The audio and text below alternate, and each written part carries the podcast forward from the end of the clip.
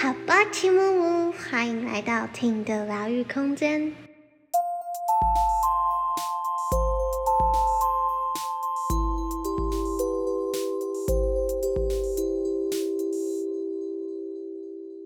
今天要分享的主题是冥想。那关于冥想呢？因为我发现。呃，还是有些人没有听过冥想这个词的，更多人呢会在一听到冥想的时候，把它想得很复杂、很难、很遥远。可是我觉得冥想它就是一个很生活的事情，它其实就很贴近我们的。我觉得冥想的核心就两个，一个是注意力，一个是专注力。那注意力呢，就是你有办法保有意识的把你的。注意力放在你想要放的地方，那专注力就是持续的把你的注意力放在同一个地方。嗯，专注力算是注意力的持久性的一个能力。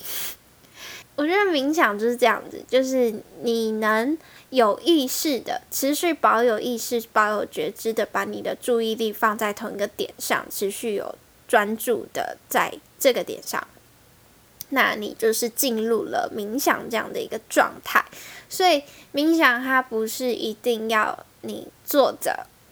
然后啊做什么样的姿势，然后像那个禅修那样打坐，然后挺直腰杆，然后呃甚至讲什么入定那样子才叫冥想，并不是的。啊，你也可以是躺着，很放松躺着，或者是你在慢跑、做运动、爬山，都是一种冥想。只要你是进入那个状态，是保有意识的、持续的、专注的，然后思绪是沉淀的，而不是乱飘、混乱的，那它就是一种冥想，它就是一种状态。抓住这两个点。就是注意力跟专注力，抓住这两个点，大家就可以自行的去想，你喜欢，你想要透过什么样的方式去做冥想？嗯，像啊，我自己觉得我前阵子的状态比较适合动态的冥想，就比如说呃。之前有做过一个叫苏菲旋转的这种冥想，它就是，呃，举着你的手，然后或者是你看着一个点，举着手的话，就是你可能看着手手掌心，然后看着一个点，你就定点，然后字体旋转，字体旋转啊，乖乖，就是就是看着一个点，然后你就旋转，你就绕着自己转，一直转，一直转，一直转，一直转，一直转。它其实也是在帮我们脉轮去平衡，去去调去调平我们的脉轮。然后蛮有趣的是，你会发现小孩子在转的时候，他不容易觉得恶心、想吐或是晕。可是为什么有些人他啊，随着长大之后去做旋转，怎么一下转就晕了？它其实是跟我们的脉轮阻塞是有关系的。如果你的脉轮越顺畅、越通畅的话，你在做这个旋转的时候，你是不容易感觉到晕或是想吐的。嗯，所以像苏菲旋转，它也是一个可以帮我们去调节我们的脉轮的、疏通我们脉轮的一种冥想方式。那像缠绕画也是一种，就是你很专注的啊，在画一个重复性的东西，就进入了那个状态。那啊，如果是最常见的那种冥想，就是。坐着或躺着，然后把你的注意力放在呼吸上，或是任何一个你想要呃放的那个点、那个部位，都是可以自己去做选择的。像呼吸，你也可以放在除了鼻子，你也可以放在胸腔或是丹田、肚子等等的，或是它也不一定要是单一个点哦，就是你也可以是一个呃固定的一个流动过程，比如说想象吸气，它从鼻子。到胸腔到丹田，然后再想象吐气的时候，丹田、胸腔到鼻子，其实它可以是动态的，它不一定要是就是单一固定的一个点。反正核心就是注意力，你要保有觉知的有意识的去把你的注意力放在你想要放的地方，并且是持续性的专注。嗯，然后要注意的是，你不需要特别的要求自己不要想东想西。这个是蛮多一开始冥想的人会遇到的问题，就是他会觉得，哦，我的心静不下来，哦，我念头好多，我怎么反而比没有冥想的时候还要更心思混乱？但其实不是，我觉得不是说你冥想的时候反而心思更混乱，应该是说你平常就有这些思绪了，只是你没有。意识到你有这些思绪，你在冥想的时候，只是你意识到了这些你平常就有的东西。我觉得它不是突然，不是无中生有的，它是啊，它是提高你的觉察度之后，你去意识到的东西。所以啊，一开始。第一次在做这个练习的时候，你会有很多念头浮过去。我真的觉得不用太去介意，先放下自己对这个念头的批判性。你要知道，这个是一件自然的事情，就不用对它做批判。念头如果浮现了，让它自然的流动，不要去想说我不要有念头，就跟不要想北极熊一样。你越是说不要想北极熊，你脑袋就是会出现北极熊，所以就是让它自然的浮现，它就是自然的消失。你就只需要当一个中立的观察者，或者是去意识到，哦，我心思飘走了，就把自己的注意力再拉回来，拉到可能呼吸、鼻子上。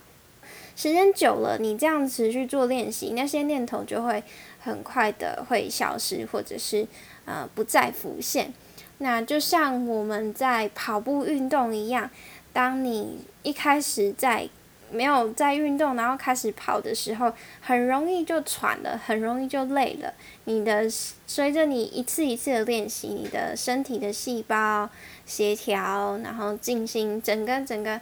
啊，整个身体的运作协调起来之后，久了你就会可以跑得长，跑得远。然后知道怎么去动肌肉，怎么调你的姿势，然后啊不容易喘，跑得远。那冥想也是这样子的，当你一次又一次的练习的时候，你随之而来的就是你的念头会越来越少，或是你越来越能淡定的看着你的念头来来去去，而不会生起什么情绪。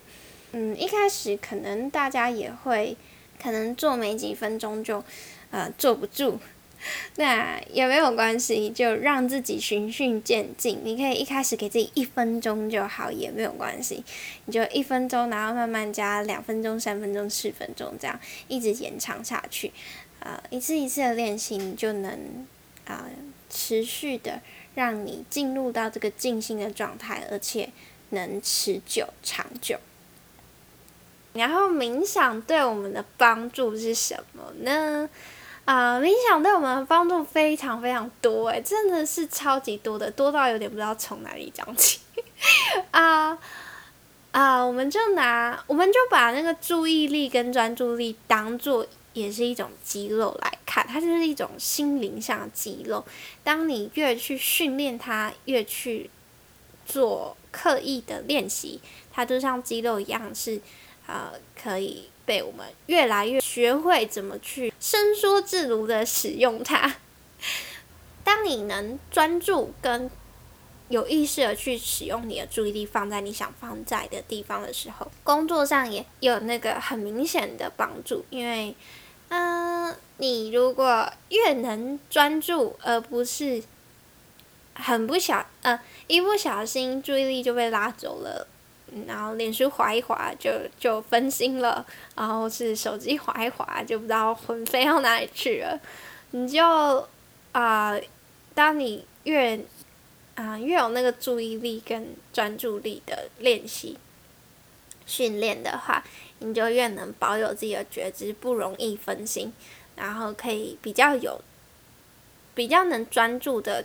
快速的完成你的工作。可以提高你的效率，然后在睡眠上也有帮助，因为在冥想的那个状态里面，其实也是一种头脑的放松的状态，身体的放松状态。你在进入到这个状态的时候，你的身体自然会做一些修复。那也更容易放松的话，你的呃你在睡觉的时候也更容易达到深层的睡眠。所以有些人会说。啊，你平常白天冥想的话，你晚上就可以少睡几个小时什么的，它就差不多这种功效，就是嗯，因为啊浅眠的话，就身体要修复是要进入到深层睡眠，啊如果你浅眠的话没有进入到那个深层睡眠，也没有办法达到修复的效果，所以睡觉的目的是要修复身体、修复头脑、修复东西。那它的核心要修复的核心就是要进入到那个频率嘛，所以冥想就是在进入那个频率，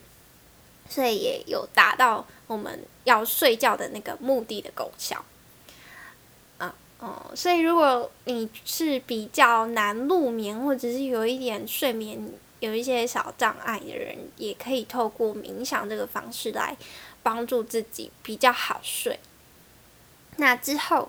啊，有可能下一集我就会录的是啊睡前的冥想引导语啊，之后是一定会录一些冥想引导语，但是什么时候会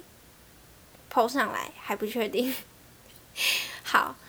嗯，然后嗯，大家不知道有没有听过吸引力法则？就是也是这一集有提到的同步性这个东西，就是外在的世界是内心的倒影。他们外在跟内在，它必须是一致、和谐、同步的，它是宇宙法则。所以啊，我们的所思所想都会对应在我们的外在世界。所以啊，如果你能更有意识的去意识到，你有。保持你的觉知，那个注意力去发现哦，你平常都浮现了什么念头，有什么念头飘过去，你就更能去知道你都在显化些什么。因为你你的思想会显化在外在世界，所以你有意识到，你今天没有意识到那个思想的话，它还是会运作的。那你今天有意识到，如果发现哦，这不是你要的东西，这个思想不是你要的，在你意识到的时候，你就可以把它拿掉。这第一集其实有提过，所以啊，练习执行冥想可以，也可以达到这方面的帮助，去提高我们对自己的觉察度、对自己的认识、对思想的看见，然后可以去审视自己的。啊，那些想法通过的时候，什么是我们不要的，什么要拿走？那什么是我们要的？我们可以去加强，或是放大它，或是我们刻意的把我们注意力放在啊我们喜欢的事情去上面，然后去想象、去模拟那个情境，让我们可以进入到那个频率里面。啊，所以有这个核心，它其实就是。很像是一个万用的工具了，你可以把你，因为我们思想可以显化所有的东西，所以你的注意力放在你想要的东西，你就可以显化在外在。所以我觉得它几乎就是什么都拥有，好像拥有全世界的感觉。总之啊，我觉得还是最重要的是大家亲自的去实践，亲自的去体验这个过程对你带来的帮助。它的帮助实在是太多太多太多太多了啦。啊，大家有兴趣也可以自行去查，你就查冥想可以带来什么帮助，你会 发现一排超级超级多的，它可以很抽象，也可以很生活，有很多很多种。总之，我觉得每个人都会，我觉得对每个人的生活一定都会有很多的帮助，所以的推荐大家可以啊，这个礼拜的时间或是一样一天也好。拨出时间来，给自己三分钟也好，五分钟也好，去执行冥想这件事情，让你进入到那个心流、那个冥想状态、那个放松的状态，去感受这个宁静感，跟自己待在一起，去训练自己的专注力、注意力，然后看你会发生什么转变。好，那今天这集就到这边喽。那下一集可能会直接录制冥想的引导语。那我录制冥想引导语的话，啊，可能就不会介绍或是讲什么，我就会直接开始，让大家可以在播这个音档的时候，就是直接进入冥想的状态。这样，那我们就下次见喽！祝大家都能有意识的过生活，安在当下，拜拜。